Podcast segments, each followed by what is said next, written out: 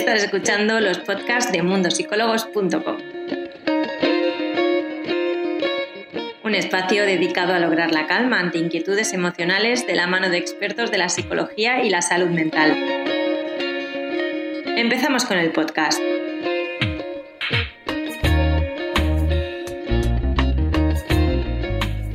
Bienvenidos a todos, yo soy Irene Muñoz, la Community Manager de Mundo Psicólogos. Hoy vamos a tener con nosotros a Adriana Fernández y vamos a hablar sobre la manipulación.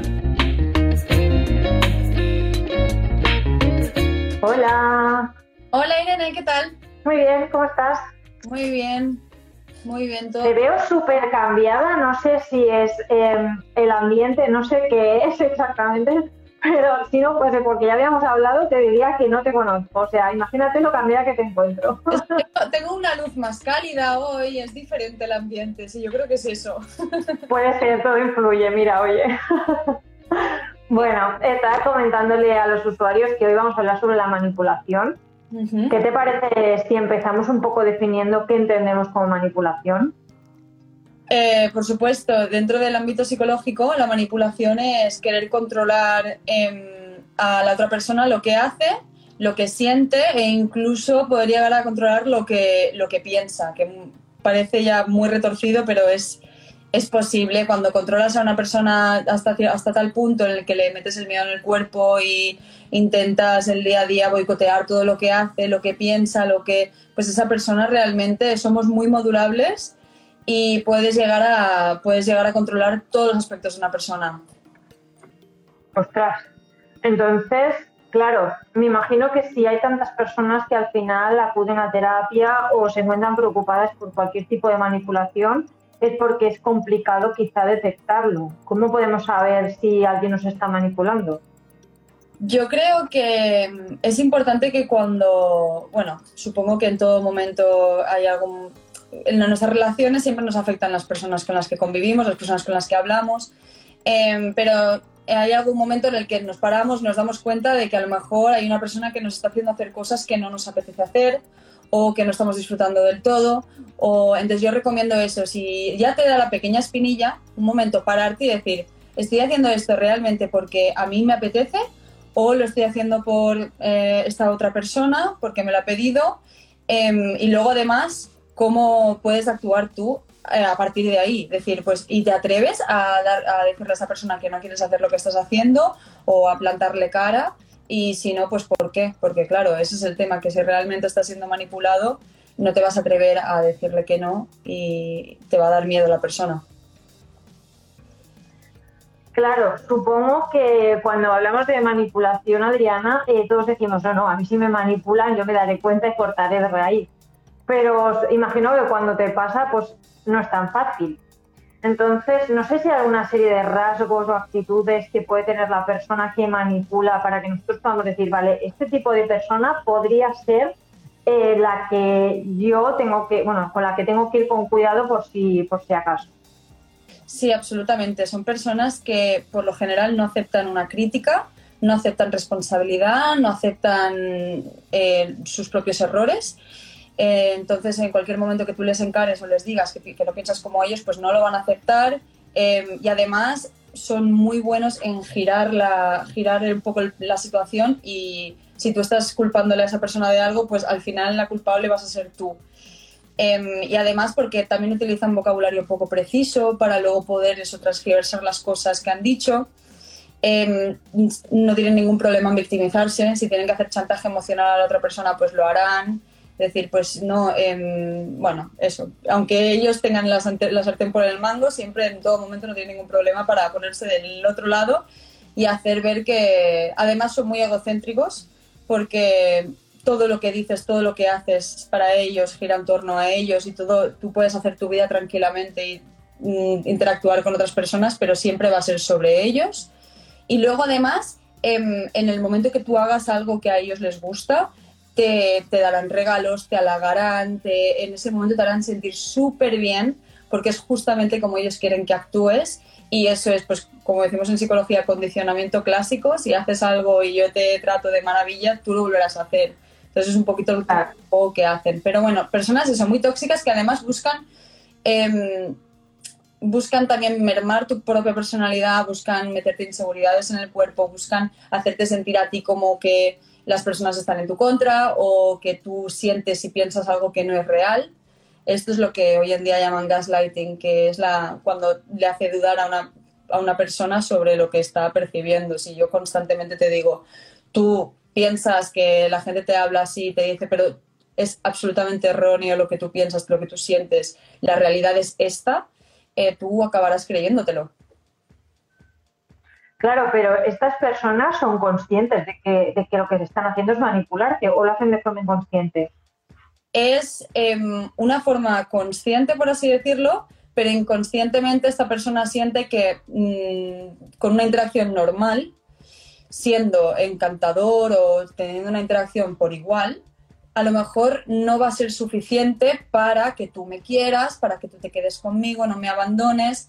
Entonces, realmente hay una gran parte que es inconsciente en la que ellos, pues al final tienen unas inseguridades y unos propios problemas de autoconcepto, pero luego son conscientes de que, pues por lo general son personas que se, que se expresan muy bien verbalmente, que saben perfectamente utilizar este juego de palabras y de emociones Em, para su beneficio.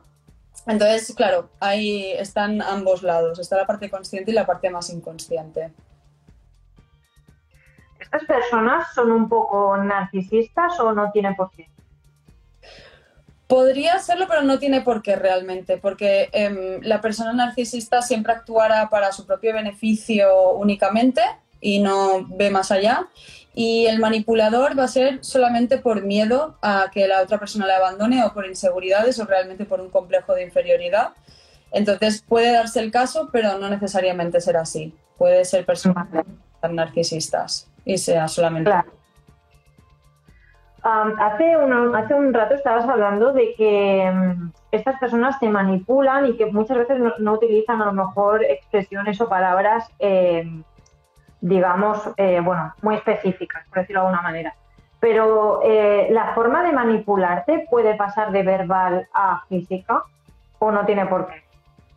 Sí, eh, muy fácilmente. Yo creo que mm, justamente gran parte de la comunicación que tenemos y en, en general es mm, una gran parte es verbal y una muy gran parte es no verbal. Entonces tú puedes intimidar a una persona, puedes meterle el miedo a una persona muy fácilmente de formas no verbales eh, e incluso llegar hasta el punto en el que te vuelvas un poquito más violento o agresivo físicamente sin necesidad de agredir ni nada, pero a lo mejor sí que imponiéndote a un nivel más físico.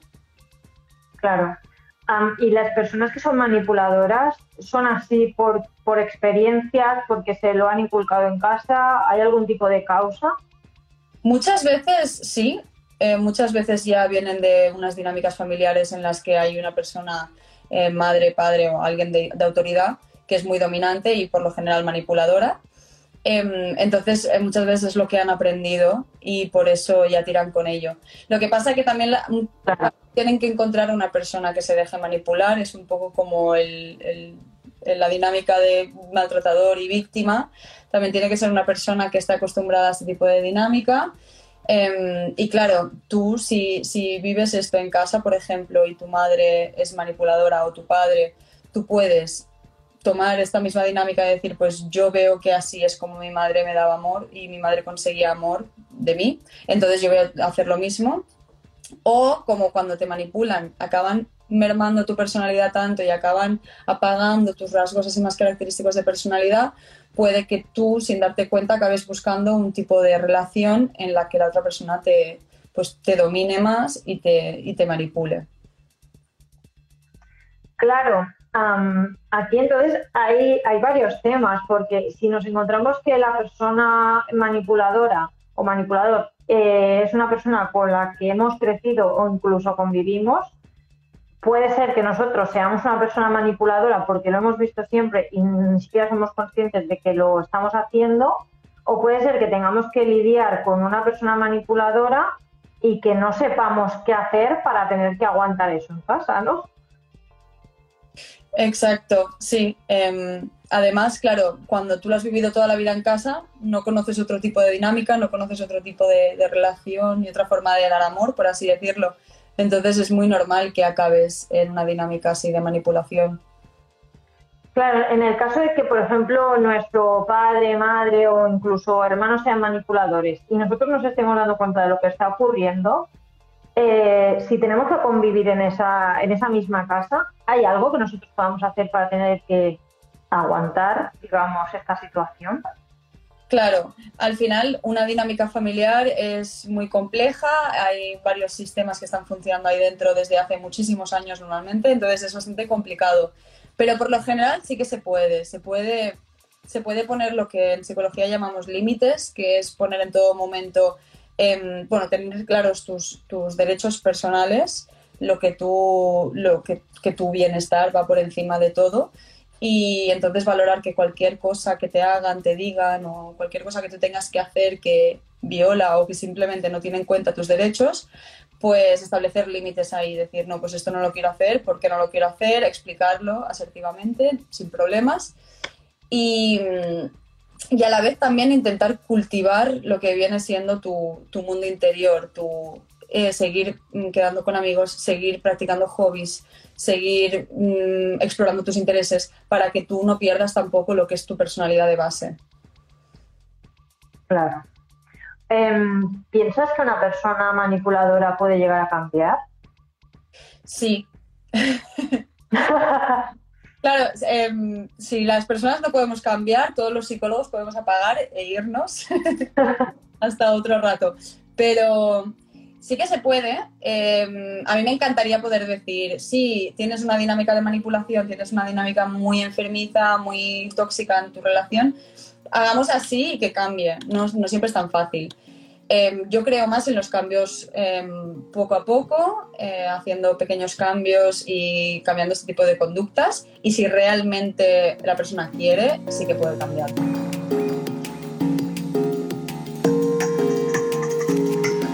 Adriana, ¿te parece si contestamos algunas dudas que están teniendo los usuarios? Sí, genial. Vale, a ver. Bueno, por un lado, vamos a recordar un poco cosas que también se han comentado para la gente que ha llegado tarde. Eh, nos preguntan, ¿el manipulador es consciente de que lo hace en cada momento o hay manipuladores que lo hacen inconscientemente? Pues como hemos dicho, hay una parte que es inconsciente y una parte que es consciente porque a veces no son conscientes de realmente por qué tratan así a la otra persona, pero inevitablemente se ve cuando tienes un trato así con alguien, tú puedes ver que lo estás haciendo. Em, pero hay muchas personas que lo tienen ya como una forma natural de ser, tienen, es su forma ya mm, predispuesta, entonces no, no se dan ni cuenta y lo sacan automáticamente. Y además no, no son así con todo el mundo.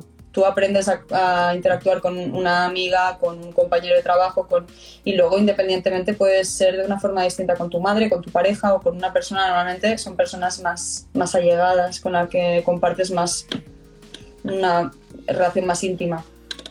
Y eso, muchas veces lo hacen ya de una manera muy automática.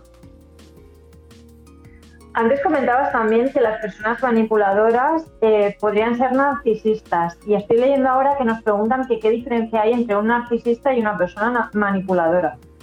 Claro, em, en términos técnicos, un narcisista simplemente es una forma de describir un tipo de personalidad.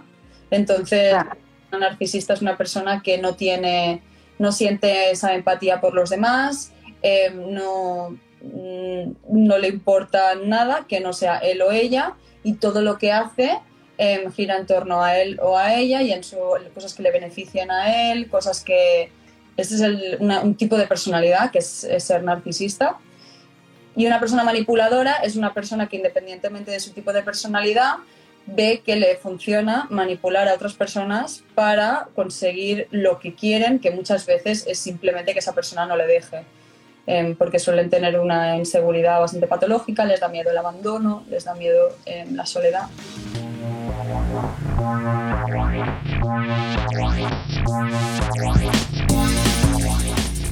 Venga, otra pregunta. ¿Puede un manipulador mostrarse empático en el día a día o hasta cuando uno tiene un problema?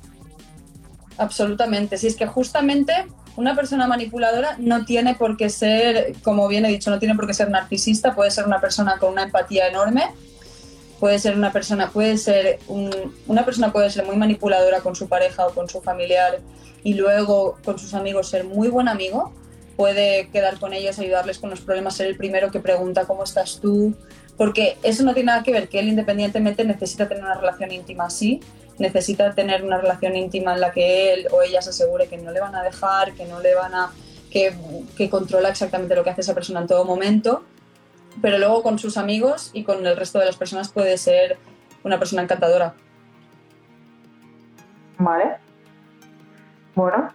Esa es la diferencia. Una, una, una, personalidad narcisista, por ejemplo, lo que viene siendo un tipo de personalidad, es así siempre, en todos los aspectos de su vida. Sin embargo, la manipulación es más bien una conducta que puede tener cualquier tipo de persona y se suele tener con determinadas personas.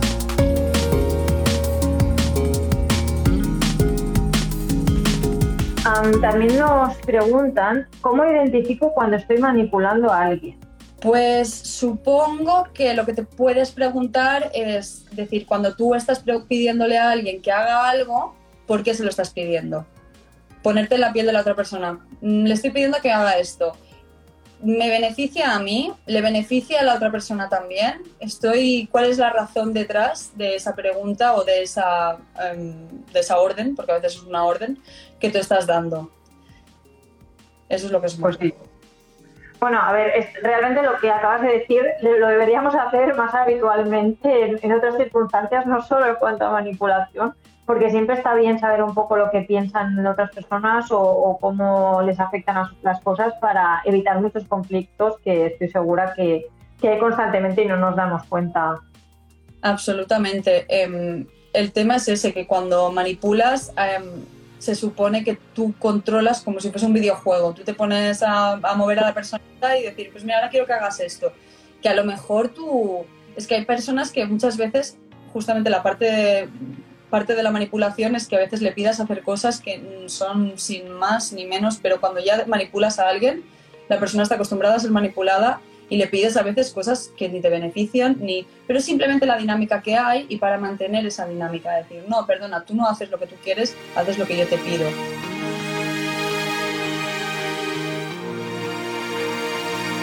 Ah, por último, Adriana, nos nos dicen, ¿el maltrato pasivo podría ser un tipo de manipulación? El maltrato pasivo, eh, no sé qué se refieren exactamente con maltrato pasivo, supongo que es... Em, Entiendo que verbal, más que... Más que em, bueno, no sé, entiendo que es un tipo de maltrato verbal. Como psicológico, ¿no? Em, sí, absolutamente. Todo lo que sea, bueno, supongo que si todo lo que sea maltrato intentar hacer romper la seguridad de la persona, hacer que se sienta peor sobre sí misma. Todo este tipo de conductas se supone que son cosas que tú haces para cambiar a esa persona.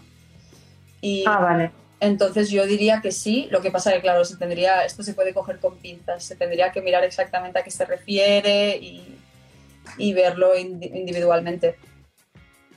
Sí, ahora estaba, estaba leyendo porque justo el mismo usuario nos ha puesto no. Ah, dejar de hablar a personas durante días, vale. No, no, se refiere a este tipo de maltrato. Vale, vale, vale. Creo que esto es más ghosting que no. Exacto, claro, depende de la, de la intención de la persona detrás, porque a veces eso es lo que llamamos a hacer extinción. A veces tú, igual que la persona manipuladora, cuando alguien hace algo que quiere que haga, pues le da regalos o le halaga pues a lo mejor si haces algo que no le gusta, te deja de hablar con ellas. Eso sí que podría formar parte de la manipulación. Eh, sin embargo, lo ha hecho como ghosting, en plan, no quiero saber nada más de ti, entonces em, igual simplemente es un intento de cortar a alguien de tu vida, pero podría ser. Vale. Bueno, está, bien saberlo porque al final nos encontramos constantemente con temas como el ghosting, eh, lo que hablabas antes del gaslighting, o sea, hay un montón de términos tenemos en nuestro día a día que muchas veces no sabemos ni, ni, lo que nos está ocurriendo. Claro, y le ponen, ahora le ponen nombre a todo y de repente encuentras un nombre y dices, ay, ¿qué será? Pero pasa años, sí. Pues sí. Pues Adriana, te doy las gracias por resolver un poco todas estas dudas y espero que tengas unas felices fiestas. Igualmente, espero que tengas felices fiestas, feliz año y feliz todo. Pues sí, feliz todo a ti también. Nos vemos en el nuevo año. Muy bien, hasta luego. Hasta luego.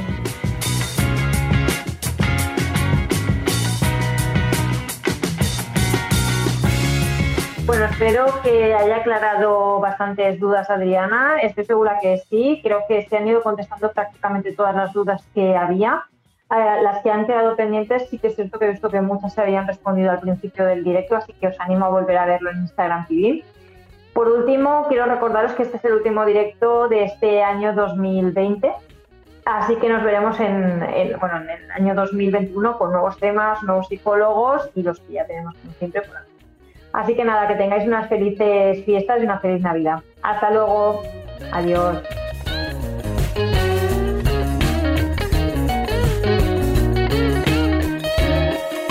Esperamos que el podcast de hoy te haya gustado.